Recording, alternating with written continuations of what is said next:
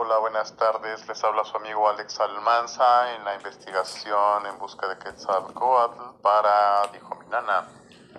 Pues bien, en este especial que estamos hablando de cosas paranormales y eh, fantasmas, etcétera, cuentos e historias, pues yo quiero comentarles mi relato, que es realmente es una situación paranormal.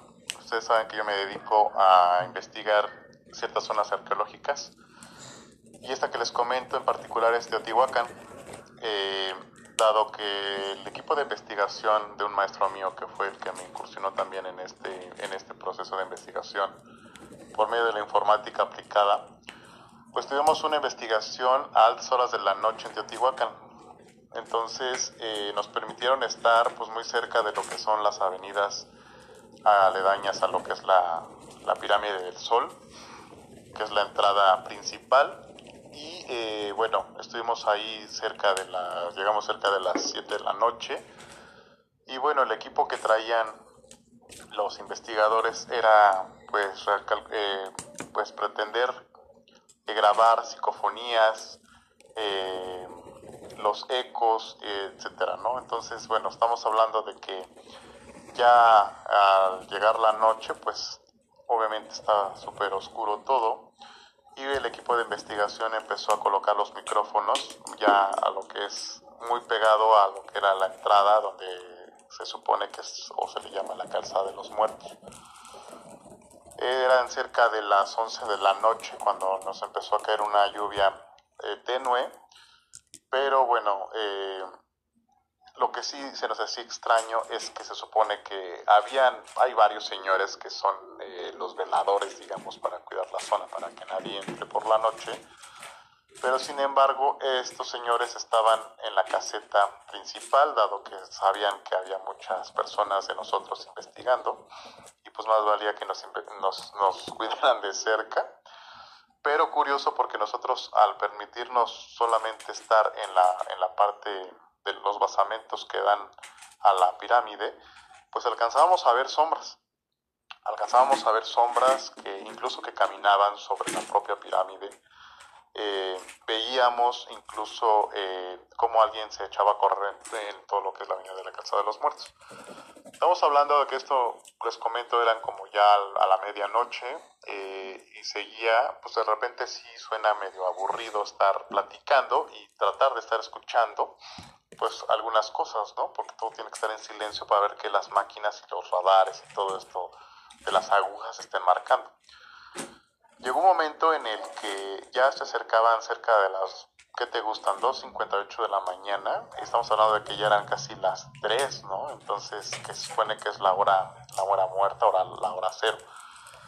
En ese momento todos estábamos ya pues un poco cansados eh, sabiendo que en algún momento podemos a, captar algo o demás. Nosotros nos salimos para ver si en algún momento se seguían viendo esas sombras. Y sí, efectivamente, sí se alcanzaban a ver como si nos estuvieran investigando a nosotros, no, no nosotros a ellos. Entonces, en ese momento, las máquinas que, que, que tenía la camioneta empezaron a marcar las agujas y cuando, cuando nos dijo, ya está pasando, entonces en ese momento, pues todos los que traíamos cámaras, todos los que traíamos grabadoras y todo ese tipo de cosas, eh, pues sí, se, se, escuchaba un sonido extraño, el clásico pero cuando eh, pues nos dicen eso, pues en primera, pues sí se te eriza la piel, se te pone la, la, la piel chinita, como dicen. Y bueno, otro, otro compañero y yo pues nos quedamos viendo totalmente la calzada, la Avenida de los Muertos, la calzada de los Muertos, que es impresionantemente larga. Y eh, en ese momento cuando nos, nos llaman para ver qué tipo de psicofonía se había escuchado, ¿qué creen que se escuchó como si alguien hubiera gritado gol en un estadio? O sea, imagínense un, estadio azteca o cuando se escucha el gol Así se escuchó la grabación cuando la regresaron. Entonces, pues estamos hablando que esto que ocurrió, que te gustan? Cerca de las 3, 3, 5, 3, 6 de la mañana.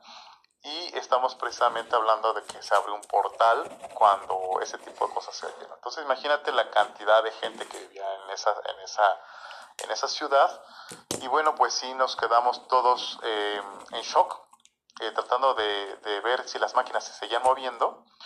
Fue lo único que logramos ver y, eh, y escuchar sobre todo, pero impresionante porque al momento que estaba pasando eso, a todos se nos erizó la piel como si realmente estuviera pasando, o bueno, más bien pasó en otra dimensión, pero nosotros en la nuestra, siendo testigos en un, en un, en un silencio espantoso, en una oscuridad absoluta, en la que solamente se veían las, los perfiles de los basamentos piramidales, pero la grabación pues realmente favoreció a la investigación. Creo que si acaso esos que te gustan 10, 15 segundos vale la pena en cuanto estás en investigación como estas. Entonces, esa es mi narración. La verdad que hay un poquito más de cosas que, que sí han pasado.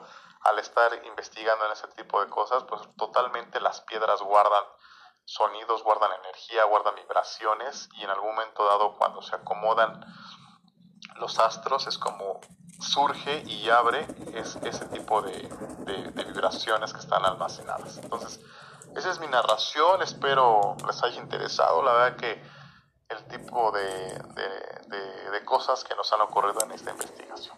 Eh, les agradezco mucho la atención, saludos y su amigo Alex Almanza, namaste.